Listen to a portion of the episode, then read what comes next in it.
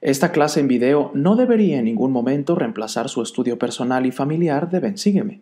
Instamos fervientemente a todos los espectadores a leer el manual de Bensígueme y escudriñar las escrituras. Muy buenas noches hermanos y hermanas, como cada domingo, su amigo y servidor Pepe Valle está aquí para compartir una lección más muy especial que se encuentra en los capítulos del 1 al 6 de Romanos. Y el título de la clase se, ah, se encuentra en Romanos 1.16 y lleva por título Poder de Dios para Salvación. Sin embargo, el día de hoy tengo un invitado muy especial y es el hermano Brad Wilcox, que es el primer consejero de la Presidencia General de los Hombres Jóvenes. Hermano Wilcox, bienvenido. Oh, estoy muy contento de estar aquí con usted, hermano. Cuando pensé y estaba estudiando esta lección, nos centramos un poco, o Pablo se centra en la fe, las obras y la gracia, y pensé, ¿quién más puede saber de esto que un hombre que creo le apasiona este tema de la gracia? Sí, he hablado de esto mucho, he aprendido de esto por muchos años y yo creo que es algo que en la iglesia a veces no hemos hablado de la gracia. Ah, hablamos de la fuerza del Señor, la ayuda del Señor, la ayuda divina del Señor, el poder de Cristo. Y, evitamos la palabra gracia porque no queremos ir donde están muchos cristianos diciendo, ya bueno, somos salvados por la gracia, entonces no haga nada y, y vamos a tener una fiesta nomás. Y no queremos ir hasta este extremo. Ah, entonces tenemos miedo de la palabra, pero en realidad la palabra es una palabra de la restauración. Aún en, en la doctrina y convenios, en la constitución de la iglesia, dice, somos salvados por la gracia. Dice que somos eh, tenemos la bendición de la gracia y entonces no es una palabra evangélica que tenemos que evitar, es una palabra que llena el libro de Mormón. Así es. Es una palabra que llena los himnos de la restauración y llena aún la conferencia general. En los últimos 10 años escuchamos la palabra gracia muchas veces en los discursos de los líderes de la iglesia. Entonces hoy día no vamos a tener temor de esta palabra vamos a tratar de entenderlo mejor. Y, usted lo hace esto. Siempre lo hago esto, de pero, hecho. Pero usted lo hace mismo. Usted, usted es un buen alumno. Gracias. Usted escribe muy bien. Gracias. De hecho, muchas personas me preguntan si lo hace mi esposa y digo, no, lo hago yo. Pero mi esposa hizo el marco. Oh. Así que ella es una, una persona muy e, especial. Es una pareja, están, es. compañerismo. Así es. Y trabajamos o hacemos esto juntos. Y la verdad es un privilegio que podamos hablar con usted acerca de la gracia. De hecho, cuando hablamos acerca de las cartas de Pablo, esta carta a los romanos no fue la primera que se escribió. Está al principio de las cartas en la Biblia porque es la más larga. Entonces en la Biblia van de la más larga a la más corta que es Filemón. Y, este es como, como ah, organizaron esto, pero no es como estaban escritos. En orden cronológico. Sí. De hecho, de hecho, nos vamos a dar cuenta que la carta de Romanos podría llegar a ser hasta un poco difícil de entender, porque Pablo habla de una cosa, brinca a otra, pero a final de cuentas nos damos cuenta que él habla de lo que es el Evangelio. Y el Evangelio son las buenas nuevas. Aún en, en uh, Romanos 1, uh, versículo 1, ¿lo puede leer? Claro que sí, dice Pablo, siervo de Jesucristo, llamado a ser apóstol, apartado para el Evangelio de Dios. Así uh, podemos entender el tema de toda la carta. Y él está diciendo el Evangelio de Dios. Nosotros pensamos siempre que es el Evangelio de Jesucristo, pero él dice el Evangelio de Dios. Él está enseñándonos que Dios es el Padre del plan de salvación. Así es. No es el plan de Cristo, es el plan del Padre. Entonces podemos entender uh, esta carta que estaba escrito durante el tercer misión de, de Pablo y podemos entenderlo mejor cuando estamos pensando que él estaba escribiendo a santos que ya entendieron el plan de salvación. Entonces, con este contexto, él sabía que ellos iban a entender todo porque ya entendieron el plan. Así es. Por muchos cristianos que no tienen este contexto, sí, salta de una cosa a otra. Uno piensa que estaba, eh, eh, eh, es, ¿por qué estaba siempre dando una, cosa y después hablando de otra cosa? Y uno puede sentirse confundido si no entiende el contexto. Y si entendemos el plan de Dios, el Evangelio de Dios, podemos entender. Y de hecho en el versículo 2 con eso, hermano Wilcox, y con esto quiero hacer un paréntesis porque para entender todas estas cartas tendríamos que ir verso a verso, sin, o versículo a versículo. Sin embargo, no vamos a poder cubrir todos los versículos. Entonces, no, yo quiero estar aquí todo toda la noche con Podemos hacer una clase de tres horas. Perfecto. sí. Pero escogiendo algunos versículos y algunos temas, en el versículo 2 dice que él había, hablando de Dios, había prometido antes por medio de sus profetas en las Santas Escrituras acerca de su Hijo, que era del linaje de David, según la carne. Básicamente, Él está estableciendo, es el Evangelio de Dios, viene por el Hijo Jesucristo, de una madre terrenal, un Padre celestial, adoptado por José, que es del linaje de, de David, para que se cumpliese toda profecía. Y en el versículo 5 me encanta, por quien recibimos la gracia y el apostolado para la obediencia a la fe en todas las naciones por causa de su nombre. Sí, justo ahí está hablando de la gracia y la obediencia en el mismo versículo. Siga, en 7 dice, a todos los que estáis en Roma, amados de Dios, llamados a ser santos. A ser santos nos sale en el, en, el idioma original.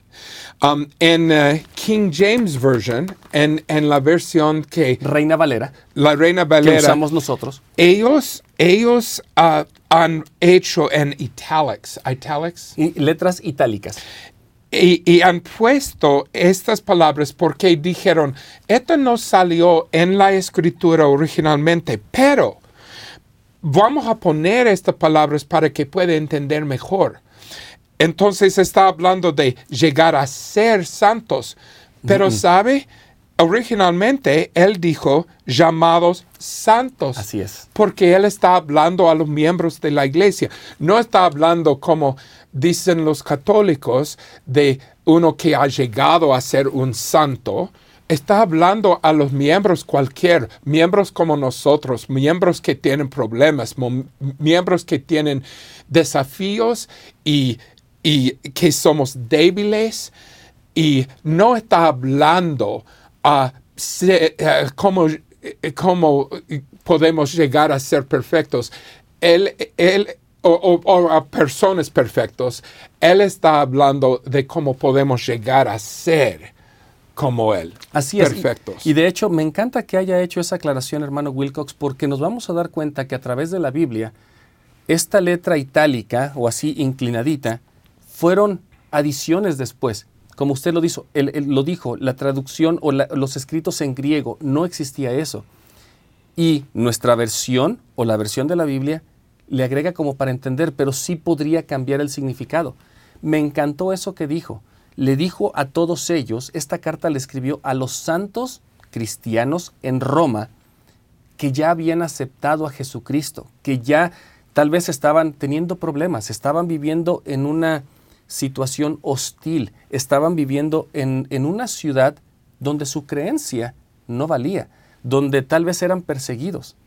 Esos eran los santos. No les estaba diciendo cuando lleguen a ser santos. Ustedes ya son santos y lo que tienen que hacer es parecerse más a Jesucristo. Y mire a versículo 16. Oh, uno de mis favoritos. Porque no me avergüenzo del Evangelio de Cristo. Ya, porque a estas personas que son perseguidos, él dice, no debe tener vergüenza.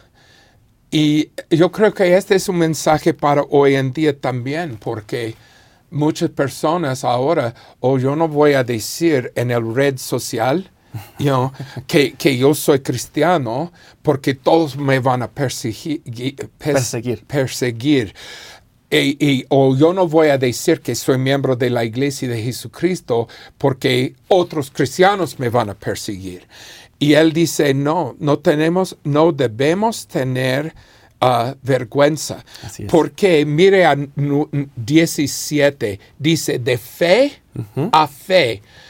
Él está hablando que el Evangelio es el mismo, de dispensación a dispensación, que estamos con el mismo Evangelio que tenía Adán y Eva, el mismo Evangelio en cada dispensación y ahora el mismo Evangelio que ha sido restaurado en esta dispensación.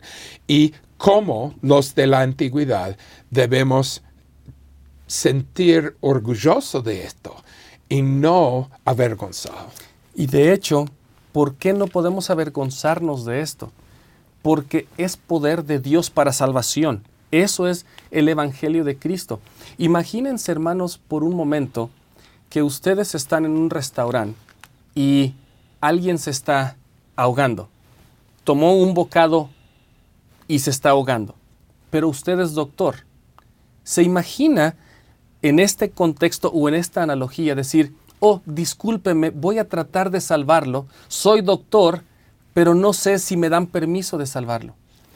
Al, ¿Alguien va a enojarse si lo hago? Sí, se van a enojar si, si, si, yo lo curo, si yo lo salvo. Soy doctor, pero... Tengo la solución a, a, su problema, pero no voy a compartirlo porque quizás alguien no va a entender. Se ofende. Yeah. Imagínese, hermano Wilcox, nosotros en nuestra, en nuestra vida, en este tiempo, el hecho de, de, lo que usted mencionó, tal vez no, no publicarlo en nuestras redes sociales, no hablarlo abiertamente por el temor, Pablo dice, yo no me avergüenzo. Es más que nada, hermano Wilcox, yo tengo la solución a tus problemas. Yo tengo lo que te puede no solamente salvar, pero hacerte mejor, mm. te puede cambiar. Y eso es el Evangelio de Cristo, el Evangelio de Dios que recibimos por Jesucristo. Y que no debemos, no debemos estar con miedo de vivir los mandamientos que nos ha dado. Mire, aquí en el final de capítulo 1 dice uh, 24. En el 24 dice, por lo cual también Dios los entregó a la inmundicia en la lujuria de sus corazones, de modo que deshonraron entre sí sus propios cuerpos. Sí, y 27. Y del mismo modo también los hombres, dejando el uso natural de la mujer, se encendieron en sus concupiscencias los unos con los otros, cometiendo actos vergonzosos. 29. Estando llenos de toda injusticia, de fornicación, de perversidad, de avaricia, de maldad, llenos de envidia, de homicidios, de contiendas. Sí, y, siga así. Y, y, y, él está diciendo, no tenga vergüenza de vivir en una manera diferente que el mundo, porque solo por vivir en una manera diferente del mundo puede hacer una diferencia en el mundo. Entonces él está diciendo, miren 31, de necios, de desleales, sin afecto natural, implacables, sin Yeah. misericordia. y dice en inglés covenant breakers, Oh, los, los que rompen sus convenios. convenios. Entonces él está hablando no solamente a los pecadores, él está hablando a los santos. Sí. Él está hablando a miembros y diciendo, tenemos que vivir los mandamientos. Muchos van a Romanos, a Romanos, a este libro, para, para decir, somos salvos, salvados por la gracia. Pero Él está empezando hablando de la obediencia a las leyes, los mandamientos, porque Él sabe que este es parte de un convenio y es por medio de un convenio que podemos accesar la gracia. De hecho, hay algo que quisiera aclarar porque en los versículos 24 y 26 al principio, a, veces las personas o, o, las traducciones no tienen el sentido mejor. Dice, por lo cual también Dios entregó como si Dios hubiera forzado o hubiera hecho a alguien malo. Y en este caso, cuando nosotros entendemos que Él nos está invitando a ser diferentes, en realidad lo que está diciendo, no tanto que Dios lo entregó, pero hermano Wilcox, Dios nos ha permitido ejercer nuestro albedrío. Dios no nos entrega, sino nos que ha dice, dado la libertad. de escoger. Y dice, hermano Wilcox, ¿quieres ser como el mundo? Aquí está todo lo que puedes ser como el mundo y lo puedes escoger. Sin embargo, si quieres tener un cambio, si quieres ser un santo, si quieres mantenerte en ese convenio, en esa relación, Y, y ser más como Cristo. escógelo. O sea, todo viene a ser una, una decisión. Y eso habla acerca de las obras o acerca de las cosas que nosotros podemos hacer. Ahora, ya tomando un poco eh, o entrando en esta parte de las buenas nuevas, ah, el Evangelio, para Pablo, la resurrección de Jesucristo era el, eran las buenas nuevas, era el Evangelio. Ellos tal vez todavía no tenían todas las leyes que nosotros teníamos, tal vez no tenían todo. Ellos se referían, o Pablo hablaba, si Jesucristo no hubiera resucitado, nada de esto sería posible. Porque sin Él, ¿cómo podemos guardar todos estos mandamientos? Así es. ¿Cómo podemos hacerlo? Y No. Pablo habla de las buenas nuevas y de las no tan buenas nuevas. Por ejemplo, Romanos 3:23 dice, por cuanto todos pecaron y están destituidos de la gloria de Dios, eso quiere decir que todos nosotros tal vez estamos fuera de la gloria de Dios y aquí es donde entramos al concepto de lo que Él enseña, que nos salva, hermano Wilcox, Él dice en 24, siendo justificados gratuitamente por su gracia mediante la redención que es en Cristo Jesús. um, este es el versículo que Martin Luther Así es. leyó. Martín Lutero, en español. Ya, él era una cura y estaba siempre triste porque pensaba, no puedo hacer todo. Cada vez que trato de hacer algo, no puedo hacerlo. Yo soy pecador, tengo que confesar. Él estaba confesando mucho, mucho, mucho, porque pensaba, aún lo hice bien, pero no hice con intento bien O no lo hice lo suficientemente o bien. no lo hice suficientemente bien, entonces yo, yo estoy siempre pecando. Y, y cuando él leyó este versículo, es, este cambió su, su mundo, cambió su manera de ser, le dio mucha paz, porque él dijo, no, la salvación es un regalo, es un don, no es algo que tenemos que um, merit. Oh, sí, no es algo que nos tenemos que merecer. Sí, no tenemos que merecer, no tenemos que ganarlo. Es algo que Él ha dado. Entonces, este versículo es lo que empezó al- eh, eh, La reformación. La reformación. O la reforma del, del, del evangelio. Exactamente.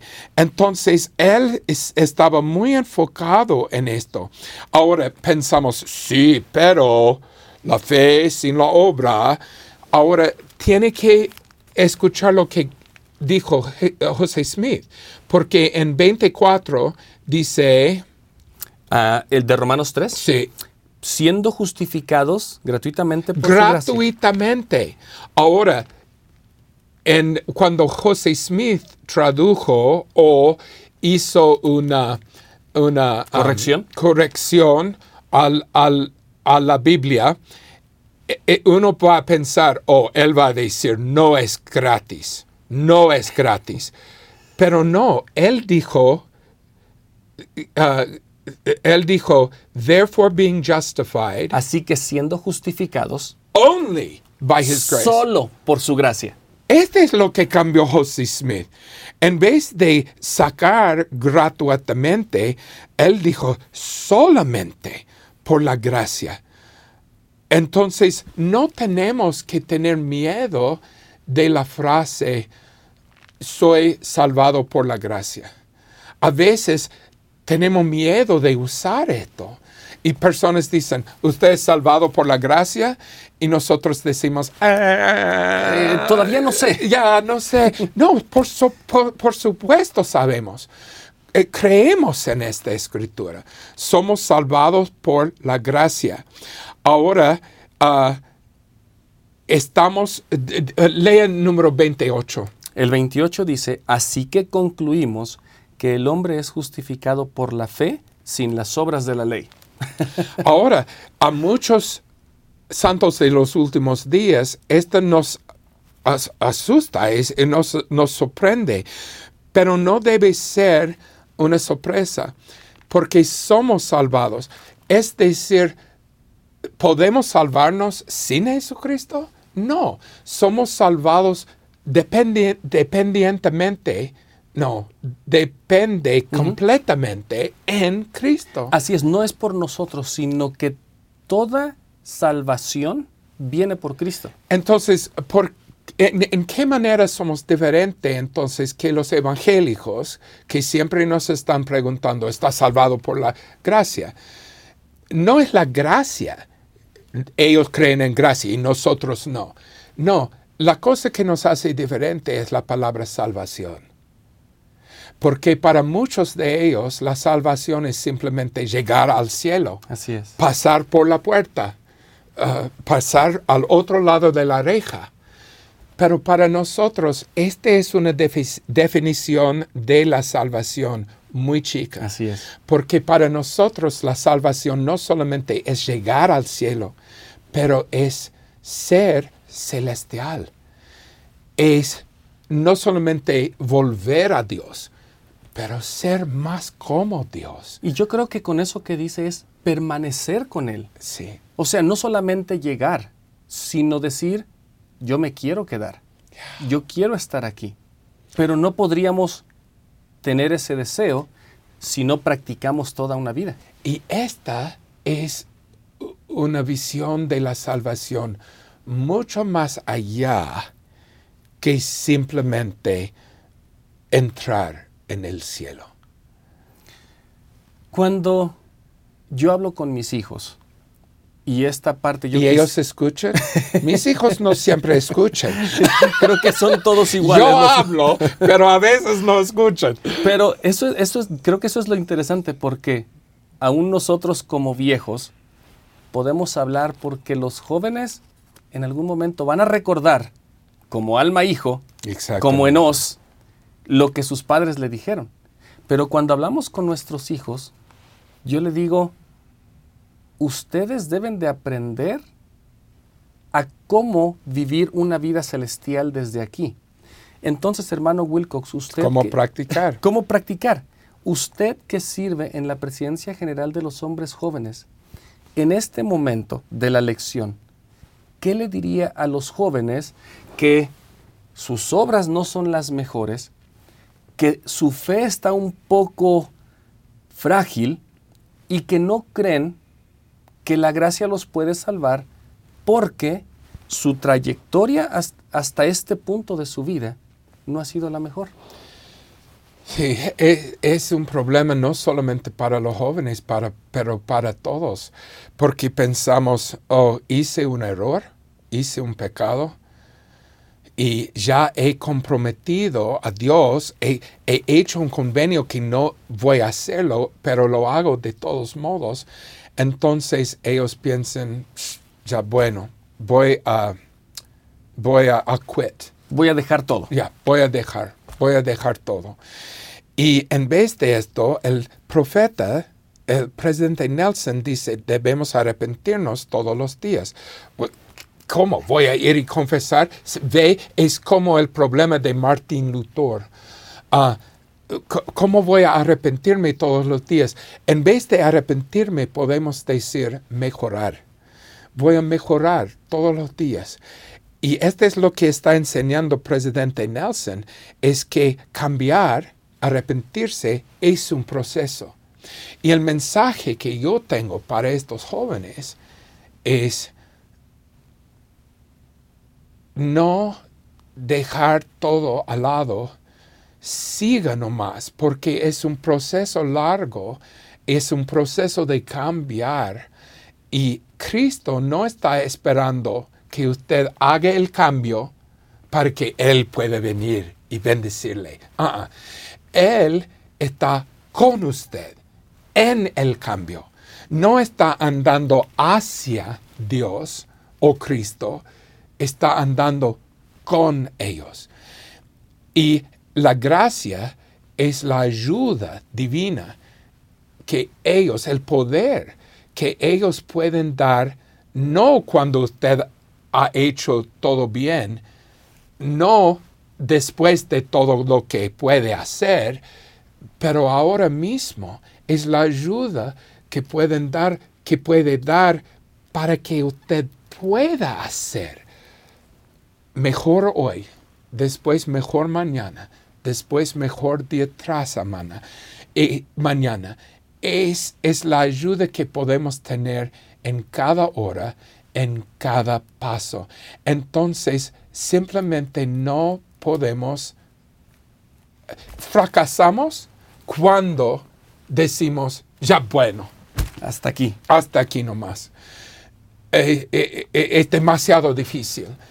Pero si seguimos tratando, entonces su poder es suficiente.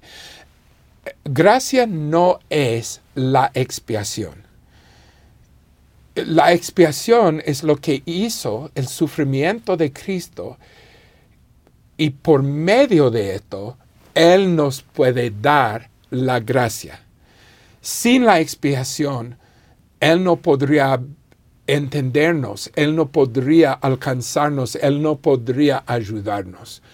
Pero gracias a la expiación, Él nos puede dar este poder, el poder de Cristo, que nos hace posible cambiar y mejorarnos poco a poco a poco. Y Él está allí todo el tiempo guiándonos, ¿cómo se dice mentor? Uh, siendo un mentor. Sí, un mentor. Fácil, porque no sabía esto. uh, eh, él puede ser un mentor. Entonces, cuando uno dice, yo no puedo hacerlo, está diciendo la verdad, porque solo no puede, pero lo puedo hacer con Cristo. El tema de, la, de, los, de los hombres jóvenes. El tema hoy día. Todo lo puedo en Cristo que me fortalece. exactamente. Este es, este es la gracia. Y eso que estaba diciendo hermano Wilcox, especialmente para todos los que nos están viendo, para todos los que están escuchando esta clase y tal vez teniendo esos pensamientos. Versículo 6 de Romanos 5 dice, porque Cristo, cuando aún éramos débiles, a su tiempo murió por los impíos. Y creo que en inglés dice sinners, o sea, pecadores. Entonces, Jesucristo no vino a dar su vida para los perfectos. para los perfectos. Yo tengo un amigo que de hecho cuando hemos conversado, él me dice, Pepe, yo quisiera ver la capilla más llena de pecadores. Y yo me quedé pensando en este comentario y dije, hmm, ¿A qué te refieres? le pregunté. Y me dijo, Yo quisiera ver la capilla llena de aquellos que no se visten como yo, que tienen eh, marcas en sus cuerpos diferentes a las que yo tengo, que huelen diferente a mí, porque ellos son los que están tratando de poder entender lo que es la gracia. A veces nosotros como miembros sentimos que nos vestimos bien, venimos a la capilla, estamos ya hasta cierto punto haciendo las cosas bien, pero por dentro tal vez tenemos el sentimiento de no estoy llegando a hacer lo que Dios me ha pedido. Pero aquellos que realmente se ven diferente a nosotros, aquellos que realmente hablan diferente a nosotros, creo que cuando ellos se dan cuenta dónde están, como Pablo, como alma hijo, entonces el cambio llega a tener un efecto grande porque eran unos y ahora son diferentes. Ah, yo estaba en el templo y estaba sentado al lado de un hombre que tenía muchos tatuajes. tatuajes por sus manos, por sus brazos, en su cuello. Entonces, aún con una camisa blanca, no podía cubrir todas estas marcas.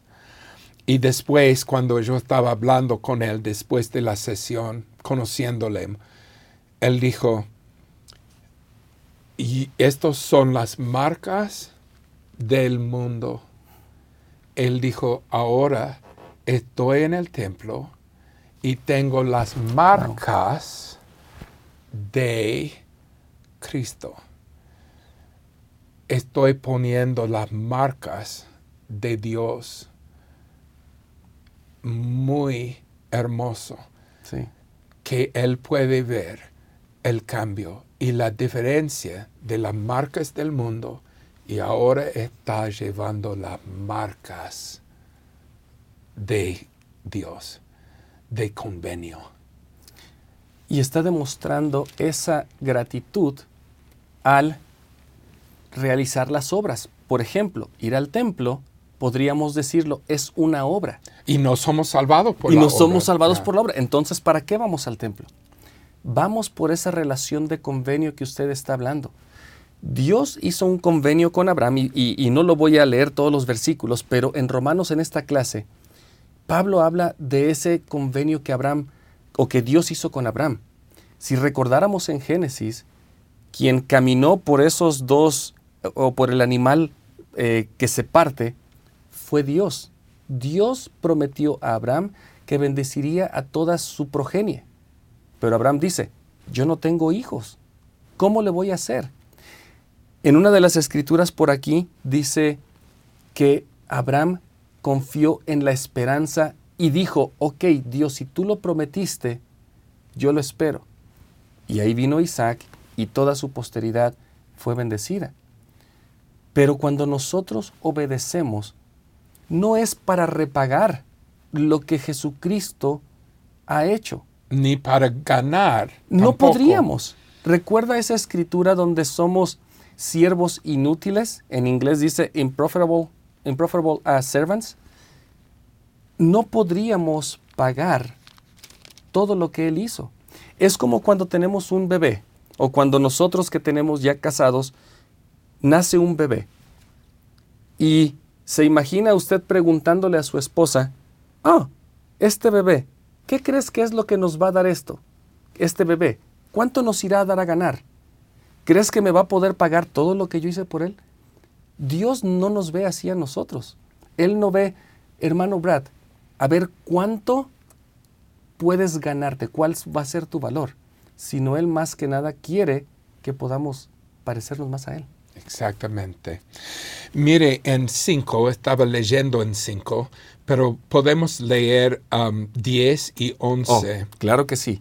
Porque si siendo enemigos fuimos reconciliados con Dios por la muerte de su Hijo, mucho más estando ya reconciliados, seremos salvos por su vida. Now, reconciliados es la palabra que usa en inglés y español, pero en el próximo versículo 11, en español dice, Y no solo esto, sino que también nos gloriamos en Dios por medio del Señor Jesucristo, por quien hemos recibido ahora la reconciliación. En inglés dice, hemos recibido la expiación. Y es la única vez en, en el Nuevo Testamento que vemos esta palabra que fue inventado Así es. por el hombre Tyndale que, que, que hizo la traducción a inglés. Y él inventó esta palabra que es at one month. Así es. Traer uno De regreso. y otro juntos de nuevo. Pero me gusta en español la palabra reconciliación, porque significa no solamente que por medio de la expiación podemos estar juntos de nuevo, pero reconciliación también significa podemos ser más como Él. Reconciliado significa que yo he llegado a ser más como usted. No solamente que estamos sentados juntos, todos vamos a ver a Dios, todos vamos a ver a Cristo, pero vamos a ser parecidos a ellos. Esta es la pregunta que Pablo está da- dando. Y si lo pusiéramos en contexto de nuestra vida, hermano Wilcox, cuando yo me peleo con mi esposa, y No, nunca pasa nunca. esto conmigo. Usted solamente. me voy a arrepentir, me voy a arrepentir. Pero cuando hay un desacuerdo y pasan 15 minutos, 20 minutos y no nos hablamos, ya sea ella o yo, decimos, mi amor, podemos hablar. Puedes escucharme, puedes perdonarme. Esta reconciliación, esta palabra, es eso. Nosotros por nuestras decisiones, de hecho, aún solamente por el pecado original de Adán y Eva, ha habido esa separación. Y cuando hablamos de ese at one o de atonement o la expiación, en este caso reconciliación, es cuando decimos, Padre, ¿puedes escucharme? Padre, lo siento. Han pasado, ¿Me puedes ¿me puedes Perdonar. perdonar? Han pasado 15 minutos o han pasado 20 años. ¿Me puedes escuchar y aceptarme otra vez? Sí. Y no solamente aceptarme como soy, porque Él lo hará, pero puedes enseñarme Así es. cómo ser más como usted, más como ti, Como tú. como tú. Y eso, y, y eso es lo importante. No es solamente, otra vez, regresando, nos salva la gracia, podemos decir, oh, ya estoy. Dios me va a aceptar como soy. Me encantó eso. Él, si nosotros le decimos, acéptame hoy como soy, pero enséñame a ser como tú. Ya, mire, en, en um, Romanos hemos leído en 3 Sí. acerca de la salvación por la gracia, pero el mismo Pablo está hablando en 6. Entonces, cuando un amigo dice, somos salvados por la gracia, dice en Romanos, usted puede decir ya, pero también dice en Romanos, en 6, vamos a, a- a ver 1 a 4. Ok, dice, y estos me encantan, ¿qué pues diremos? ¿Continuaremos en el pecado para que abunde la gracia? En, en otras palabras, debemos pecar simplemente porque somos salvados. Claro. Ya, fiesta, fiesta. Come, bebe y diver- diviértete. Y mire lo que dice en dos. De ninguna manera. Ninguna manera. Y ahora en tres, ¿O no sabéis que todos los que hemos sido bautizados en Cristo Jesús hemos sido bautizados en su muerte? y cuatro. Porque somos sepultados juntamente con Él para muerte por medio del bautismo, a fin de que como Cristo resucitó de los muertos por la gloria del Padre, así también nosotros andemos en vida nueva. Andemos en vida nueva. Ahora, el bautismo, él siga hablando que es un símbolo de la muerte del hombre viejo y el nacimiento de un hombre nuevo, igual como la muerte de Cristo y la resurrección.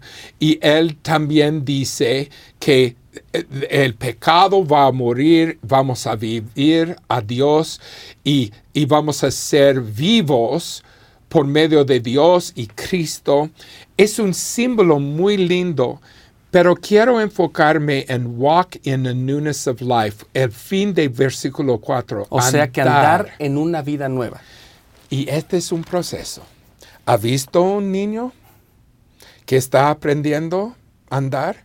No es un día no puede andar, el otro día él puede andar perfectamente. No, es un proceso de aprender. Entonces, ¿qué hace el papá?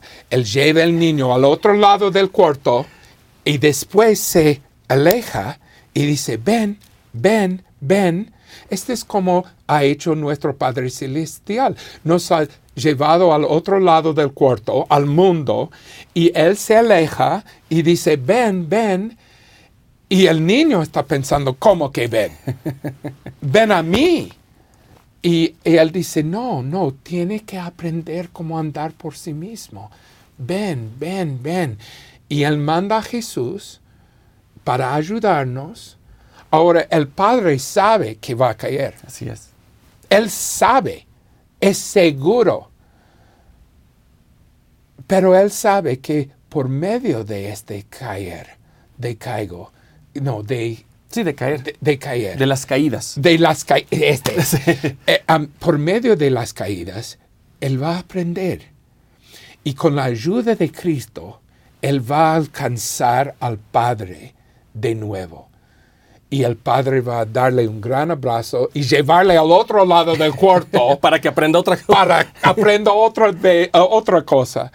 Y entonces andando en una vida nueva no es dejar muerto el hombre viejo y tener el hombre nuevo que nunca va a pecar de- y nunca va a tener cualquier error que, que va a tener tranquilidad. No, estamos aquí para aprender y estamos aprendiendo cómo andar y esto no, no sería posible sin la gracia, la ayuda de Cristo y de Dios, porque es sin la gracia, sin la expiación, seríamos condenados por cada error que hacemos. Pero por medio de la gracia, por medio de Cristo y la expiación y su, ex- su expiación, podemos ser educados, por- Enseñados. enseñados por, por los cai- por Las el- caídas. Las caídas. De hecho, en México, y no, es- y no estoy seguro si en Sudamérica o en otros países hay Oh, yo este dicho. amo, amo tanto a, a la... oh, ¿Cuál es el, el que... eh, horchata. Horchata. Oh, soy loco para la horchata. Para los hermanos que nos ven de otros países, hay que probar la horchata mexicana. Es muy buena. Pero en el México tenemos un dicho muy coloquial, o sea, muy popular, que dice, echando a perder se aprende. Y es como un proverbio mexicano. Pero el hecho de que nosotros probamos y caemos y que no salen las cosas bien, vamos a aprender, en este caso, en el ejemplo que dio, vamos a aprender a caminar solos. Pero siempre he pensado que cuando, an- pero antes de aprender a caminar solos, hace rato usted lo dijo, Jesucristo ha estado allí, como el papá o como el hermano más grande, con la mano Tomando ayudando, la mano. tomando la mano, aunque a veces no lo sintamos, aunque a veces nos quedemos parados y digamos, ¿qué hago? ¿Qué pie tengo que mover primero? Jesucristo está allí. Ahora, pensando en lo que ha dicho, hay que pensar en el templo. Si los nudo- nudos, Los no, nudillos. los nudillos de mi mano representan lo alto y lo bajo de mi vida.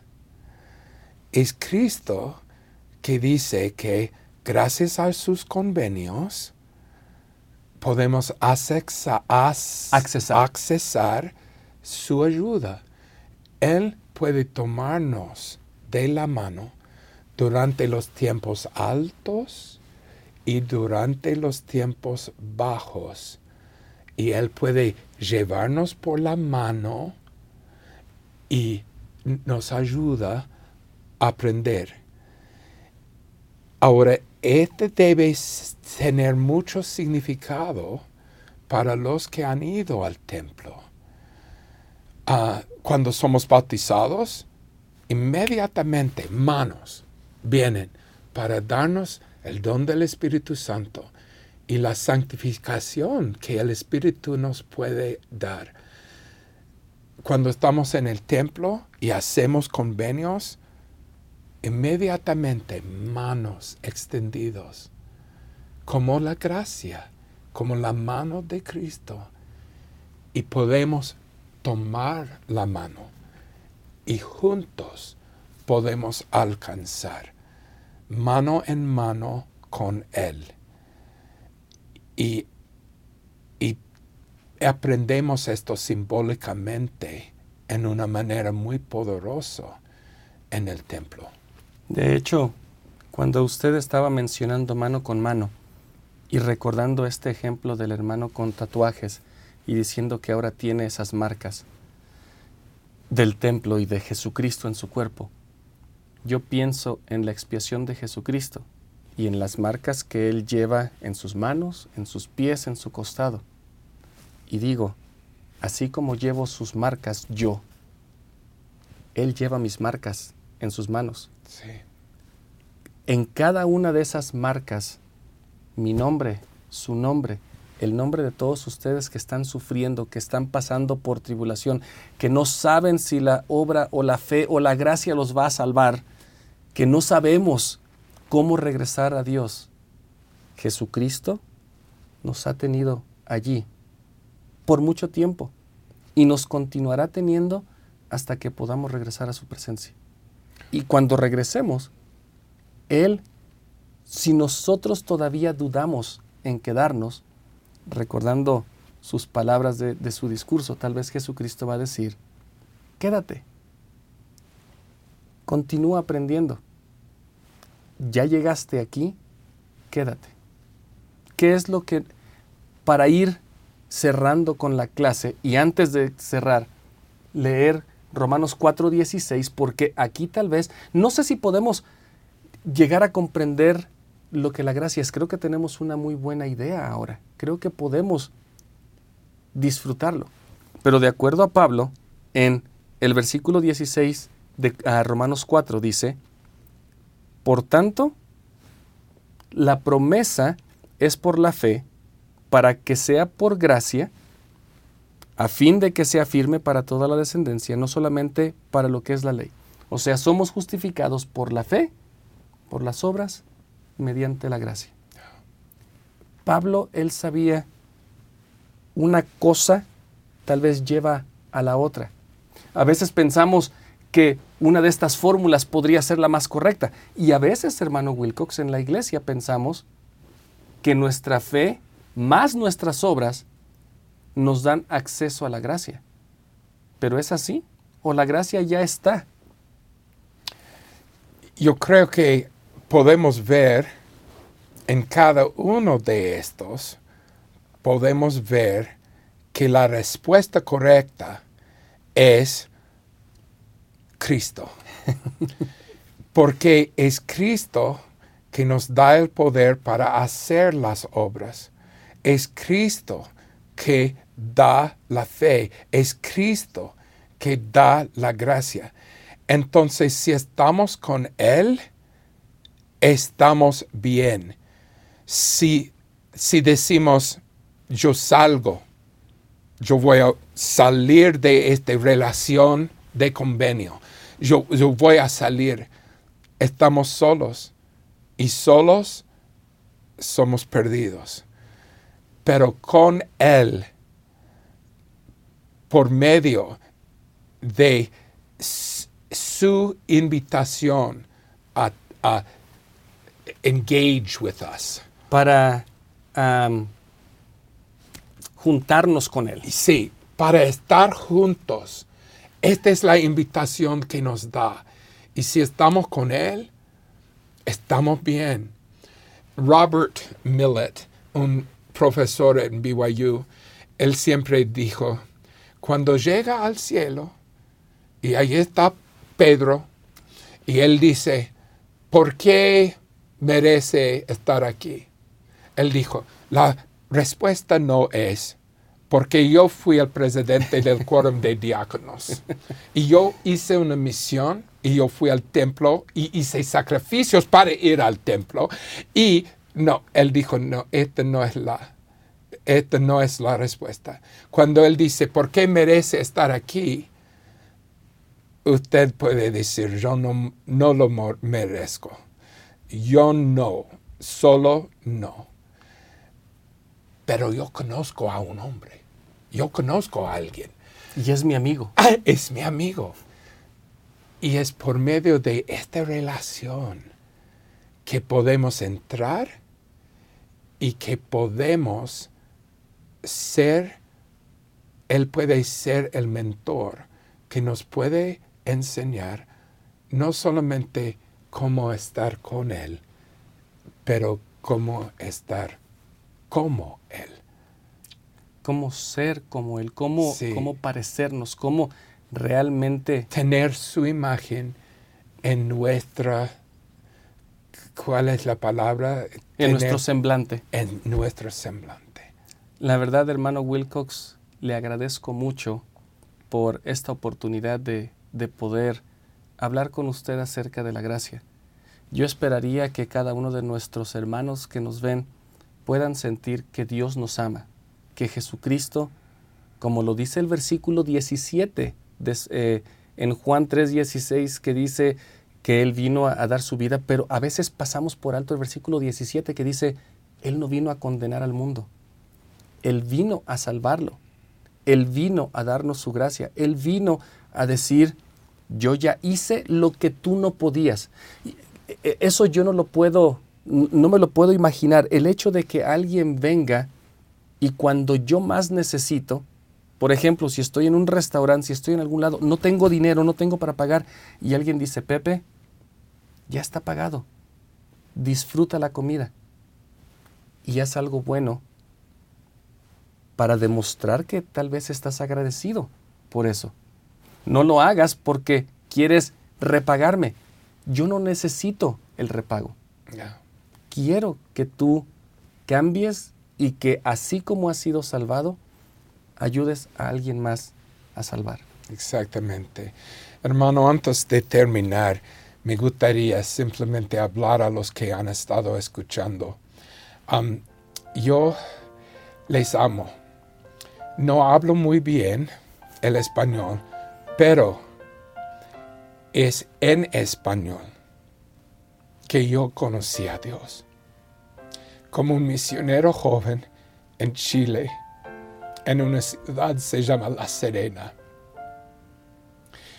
Esta fue mi sagrado, mi sacred grove. Mi, jardín sagrado o mi, mi, arboleda sagrada. Es mi arboleda sagrada.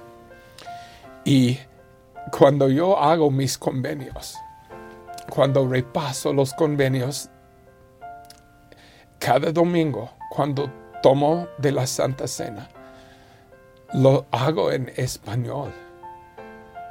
Lo he hecho desde mi misión como joven. Y es, en español que digo, tomar sobre mí el nombre de Jesucristo, recordarle siempre, guardar sus mandamientos, bendecir a los demás, perseverar hasta el fin. Y siempre termino con una oración y digo, muchas gracias por tu mucha gracia. Y yo les quiero mucho. Ojalá que pudiera estar allí con ustedes